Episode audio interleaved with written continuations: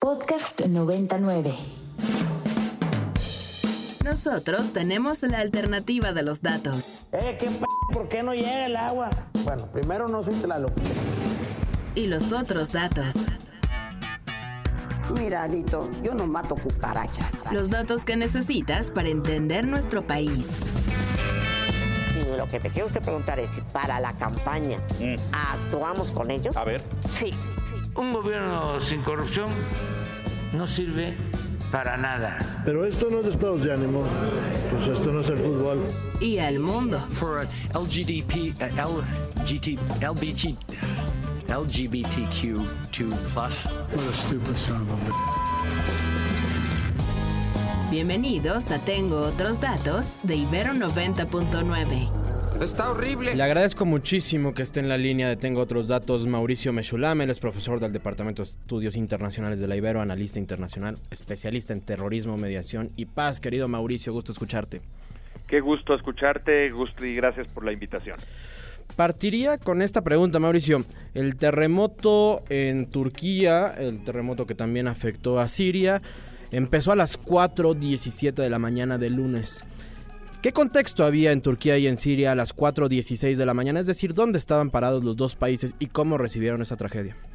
Mira, obviamente hay, hay, hay, muchísimo que decir al respecto. Partamos de que estamos hablando de una zona afectada por una guerra que no solo es civil, sino que es una guerra también internacional y transnacional que arranca desde 2011 en adelante. Entonces estamos hablando de una zona verdaderamente devastada ya de antemano por esa guerra. ¿Y, y en qué sentido? Esto va a afectar a ambos lados de la frontera por muchas razones. La primera de ellas es que Turquía tuvo un papel activo a lo largo de toda esta, eh, esta, esta guerra, apoyando a varias de las milicias insurgentes, a un buen número de ellas, que utilizaban el territorio turco para agruparse, para atacar al presidente Assad, cruzaban, iban de un lado, venían del otro. Segundo, pues tienes todo el tema de los refugiados, eh, las personas que tuvieron que huir de Siria y que lo hacen a distintos países de la región, pero el país que más refugiados recibe es Turquía y entonces estamos hablando de una zona que tiene actualmente tres millones y medio, tres millones seiscientos mil refugiados y justamente parte de lo que quería hacer Erdogan era regresar a una parte de esos refugiados, ya que la situación se ha venido estabilizando en Siria, y no en toda, pero en una buena parte de Siria, pues permitir que millones de estos refugiados pudiesen regresar, era parte de sus objetivos. Ahora se ve verdaderamente difícil. El siguiente elemento es que una de estas zonas fronterizas es la provincia de Idlib, ahora mismo que estaba mencionando el reportero en el programa, esta provincia es el sitio al cual fueron a parar eh, la mayoría de las milicias rebeldes y también un número muy importante de, en ese caso, desplazados internos millones de personas que se han tenido que establecer ahí huyendo del el régimen de Bashar Assad y pues manteniendo viva la rebelión porque es una es una situación que permanece. Justamente Turquía había negociado a lo largo de estos años muy frágiles equilibrios y ceses al fuego que han permitido que pues eh, esas milicias permanezcan ahí y permanezcan eh, bajo el bajo el control del territorio pero que no eh, no se eh, que se mantenga una relativa estabilidad para que ya en este caso Turquía no reciba más refugiados que este ha sido como uno de los grandes intereses no entonces estás hablando de de justo en esta zona que estoy mencionando ha ocurrido una importantísima devastación. Entonces refugiados desplazados internos, guerra civil, años de pandemia, territorio bajo control de la insurgencia, en fin, muy complicado. Y luego, por si esto no es suficiente, otra de las zonas muy afectadas es la zona kurda. Eh, recordemos que ahí está el Kurdistán turco, está el Kurdistán sirio, y en este sitio, uno de los más afectados, Turquía había incursionado en Siria. Turquía tiene un conflicto con la militancia kurda desde hace décadas y parte de su lucha en los últimos años ha consistido en evitar la expansión de los kurdos y contenerlos en una zona que Turquía considera altamente peligrosa para su seguridad. Entonces Turquía también había penetrado territorio sirio eh, intentando controlar ciertas partes que le son importantes y no solo eso, en mayo del año pasado apenas Erdogan había anunciado que venía una nueva ofensiva contra los kurdos en Siria. En fin, estamos hablando de una zona muy convulsa, me explico, y, justo ahí es donde ocurre todo lo que estoy eh, indicando y pues las peores catástrofes de, de estos terremotos, porque no es uno sino varios, están ocurriendo pues en estas zonas enormemente afectadas.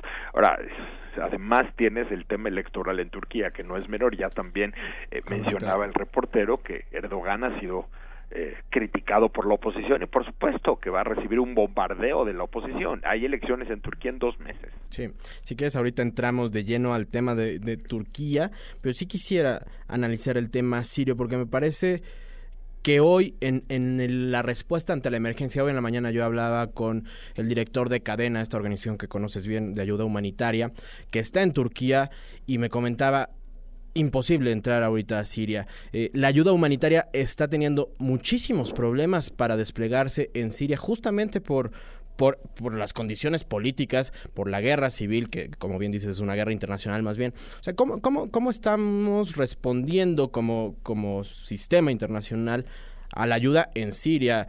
Si uno abre un periódico, eh, los muertos en Siria los reporta tanto el gobierno de Bashar al-Assad como los, los rebeldes del norte del país. ¿Cómo ves la coordinación y qué, qué puede cambiar en el contexto político interno en Siria?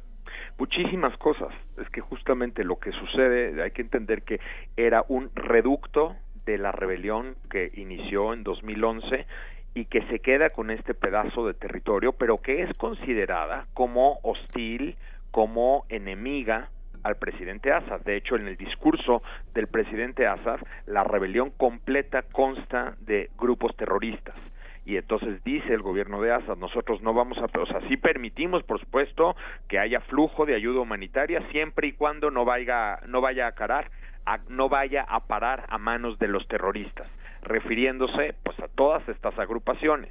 Eh, no estoy diciendo que varias de esas agrupaciones no hayan cometido atentados terroristas, porque sí, es muy complejo el tema, otro día platicamos de eso. Pero aquí la cuestión es cómo ¿Cómo puede fluir la ayuda humanitaria? Solamente a través de Turquía, pero resulta que los accesos entre Turquía y esta provincia de Idlib han sido eh, también muy dañados y hay, eh, eh, y, hay mucha dificultad logística para hacer llegar esta ayuda humanitaria a este territorio. Entonces aquí habría que negociarla, la entrega de ayuda, pues obviamente con una potencia como Rusia, porque justamente Rusia ha sido eh, uno de los mayores aliados del presidente Assad, pero también ha participado con Turquía en estas negociaciones y en estos ceses al fuego. Pero ¿qué pasa con Rusia? Pues Rusia está viviendo su propia guerra, está teniendo sus propios problemas. Entonces, el temor acá, y lo tengo que plantear así, es que Assad quiera aprovechar la tragedia actual, la situación humanitaria, para terminar ya de conquistar el territorio que le falta conquistar en esa zona de, de su país. Sí, porque vemos a una Rusia mucho más debilitada que en esos años donde logró apoyar ¿no? al gobierno de Assad con, la situación en Ucrania. Preguntarte ahora por Turquía y lo dividiría en un análisis nacional y ahorita entramos al internacional que sin duda es interesantísimo como país Turquía. Mencionas, vienen elecciones adelantadas por Erdogan del, del plazo que originalmente estaba pactado. ¿Cómo llegará eh, el presidente turco a estas elecciones?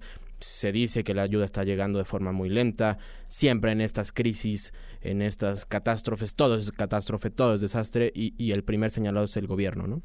Y yo te diría que va a seguir padeciendo eh, críticas, sin duda, porque estamos hablando además de una tragedia de enormes proporciones.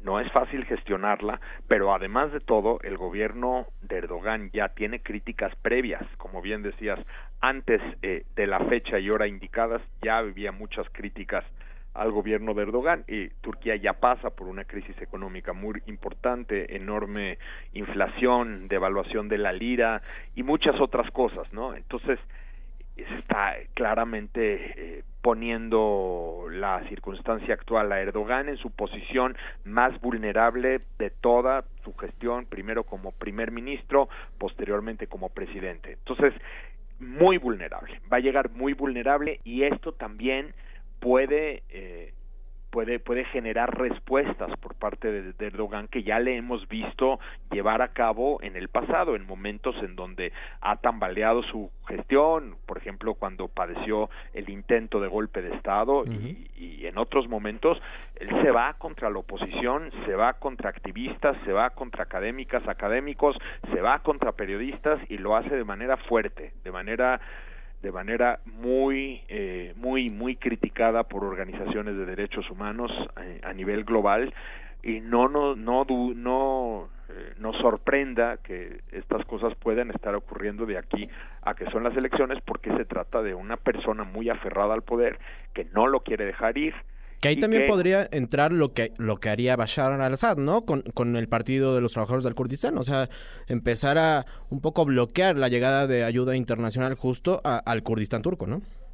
Esa es también una, una de las cosas que se pueden eh, que se pueden manifestar. Aquí lo que yo te diría es que justamente también, o sea, aquí va a ser muy difícil para Erdogan específicamente manejar toda esta gestión interna con pues obviamente su atención concentrada en lo interno, pero al mismo tiempo mantener toda esta serie de intereses en el Kurdistán, todos sus intereses en Siria, cómo mantener esta la estabilidad de la provincia de Idlib que tanto trabajo le ha costado mantener a lo largo de los años gracias a negociaciones con Rusia, con Siria, con Irán, cómo mantener esta estabilidad para que no se le genere todavía más cantidad de refugiados. O sea, tú imagínate una ofensiva de Bashar el-Assad sobre Idlib, generando todavía más cantidad de personas refugiadas que se cruzan a la frontera turca, que se suman a los millones de refugiados que ya hay en Turquía y cómo gestionas eso en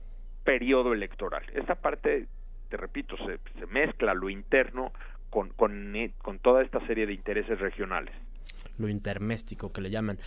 Eh, Mauricio, eh, Turquía es un país complejísimo para analizar en un sistema internacional. Es parte de la OTAN, la Alianza Militar de Occidente, pero también es el socio eh, económico o su socio económico número uno es Rusia. Hay un montón de intereses que, rayan en la escala de los grises, ¿no? ¿Cómo, ¿Cómo analizas distintos conflictos internacionales o situaciones de conflictividad? Eh, llámalo el caso de Ucrania, llámalo también el Nagorno-Karabaj, eh, entre Armenia y Azerbaiyán, con esta situación y con el nuevo papel de Turquía, que, será una Turquía contraria a lo que en algún momento visibilizó Erdogan de, de, una Turquía fuerte y un líder regional, bueno, pues tendrá que, que es un golpe durísimo, ¿no? Es un golpe verdaderamente duro a toda esa serie de intereses. Turquía está o estaba, por lo menos hasta hace unos días, en todos lados, pero en todos lados quiero decir eh, de verdad en todos lados. Y parte de eso ha implicado trabajar con sus equilibrios y sus intereses y sus propias agendas. Por ejemplo, forma parte de la OTAN y esto quiere decir que sus aliados militares están en un bando muy claro de la guerra en Ucrania y sin embargo Turquía no se suma a las sanciones en contra de Rusia, eh, no eh, no, no, no participa de toda esta ofensiva diplomática en contra de Rusia, sino que se va a buscar posicionar en medio porque tiene intereses económicos, tiene intereses energéticos con Rusia, tiene turismo que viene de Rusia hacia Turquía y sobre todo tiene intereses geopolíticos. Mencionaste perfectamente, está el caso de Armenia, Azerbaiyán, ese es uno, el otro, lo acabo de decir, es este cese al fuego muy inestable que persiste en la provincia de Idlib depende de que Turquía y Rusia se sigan entendiendo. Otro, en el caso de Libia, por ejemplo, todos los equilibrios generados en Libia dependen de que Rusia y Turquía se sigan entendiendo. En fin, pero además de eso, Turquía pues ha ido llenando vacíos, por ejemplo, en Asia Central, todo el espacio post-soviético. Eh, Turquía condiciona su voto para que puedan entrar a la OTAN Suecia y Finlandia, a que Suecia y Finlandia le cumplan una serie de demandas con otra serie de agendas. Entonces la pregunta acá es, ¿en qué medida Turquía va a poder seguir sosteniendo toda esta agenda internacional cuando tiene que concentrarse en la cuestión interna, si va a poder seguir mediando en el tema de Ucrania, por ejemplo, o si va a, a, ir barajando lo externo con lo interno, o bien también tenemos que ya poner sobre la mesa un escenario en donde Erdogan no resulte victorioso. Y si tiene alguien más, entonces, ¿cómo se va a posicionar el rol de Turquía? Porque ya no nos imaginamos a una Turquía sin Erdogan, después de tantos años, ¿no? Claro, claro. Estas cosas, eh, estos fenómenos naturales también dan pie a analizar las relaciones internacionales con un término que como internacionalistas parece complicado, que es entre amigos, de países amigos. Eh, la solidaridad internacional, y te pongo específicamente el caso de Israel, porque me parece particularmente interesante que acaban de normalizar relaciones Turquía-Israel. Israel lanza un montón de, ayuda humanitaria, hospitales y demás. ¿Cómo analizas estas pues posibles alianzas que se vuelven a, a, fortalecer, tal vez ahí con el, con el tema Irán, ¿no? De fondo. Es que mira, eh, Turquía venía eh, restaurando su relación con Israel, no solamente, también por ejemplo con Egipto y con otros países de la región, porque Erdogan entendió que en este momento particular le convenía más a los intereses de su país restaurar las relaciones con estos eh, que en otro momento eran aliados más cercanos que mantener el pleito que estaba teniendo con medio mundo, porque así estaba Erdogan, estaba de verdad peleándose con muchos países de toda esa región. Entonces, el, el, proceso de acercamiento ya tiene muchos meses de, de, transcurrir. Entonces, ahora mismo se puede observar cómo fluye la ayuda de Israel, la ayuda humanitaria hacia Turquía, pero, pero contrástalo con este otro caso. También se hablaba de que Israel podía fluir ayuda humanitaria hacia Siria eh, y, y ya era casi un rumor que se estaba pues confirmando, seguramente hubo intentos